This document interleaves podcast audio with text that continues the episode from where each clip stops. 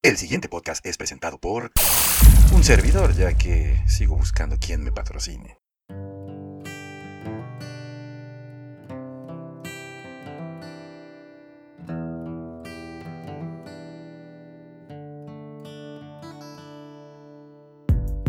Hola, ¿hay alguien ahí? Normalmente hacemos esta pregunta cuando suponemos o deseamos que haya alguien, pero no tenemos la certeza de que así sea. Sin embargo, justo ahora sé que estás tú. Sí, tú, escuchándome del otro lado, esperando seguramente que diga algo inteligente o interesante, o mínimo gracioso. Pero tengo noticias para ti. Al ser este el primer podcast que hago en toda mi vida, me pareció acertado dedicarlo a mí. Así es, a mis gustos, aficiones, reflexiones, opiniones misceláneas y demás apartados personales que te dejarán ver quién soy. Y como lo demás es lo de menos, comencemos por el principio.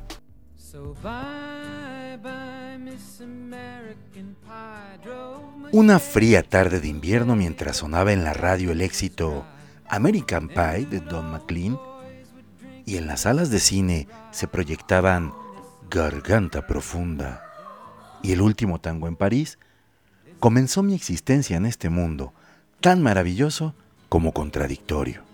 Crecí en el seno de una familia de clase media, o sea, de esas que compran a crédito y que a veces no viven lo suficiente para liquidar sus deudas. Qué bueno que cuando mis padres vivían no existía el buen fin. En fin, tuve una infancia privilegiada. Me tocó justo a la mitad de la llamada generación X, la que según un estudio de la Universidad de Michigan nos caracteriza por ser personas felices, equilibradas y activas. Pero no me quejo. Me tocó el fin de la música disco, el apogeo de los reyes del pop, la época dorada del metal y todos los ritmos que definen al adulto contemporáneo aunque nunca imaginé escuchar a Metallica en Universal o a Nirvana ambientando un Vips. Pero supongo que lo mismo pensaron mis padres cuando coberearon a Elvis o vieron a Paul Newman o a Sean Connery en papeles de abuelitos en películas familiares. A propósito de cine, no dejo de sorprenderme de cómo han cambiado los tiempos.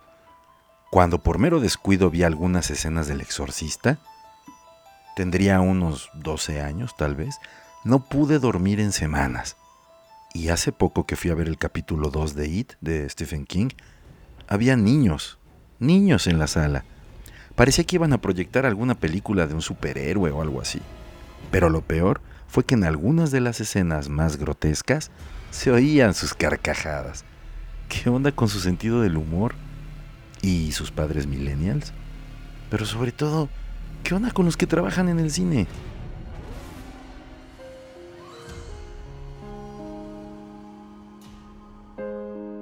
Me encantó platicar contigo.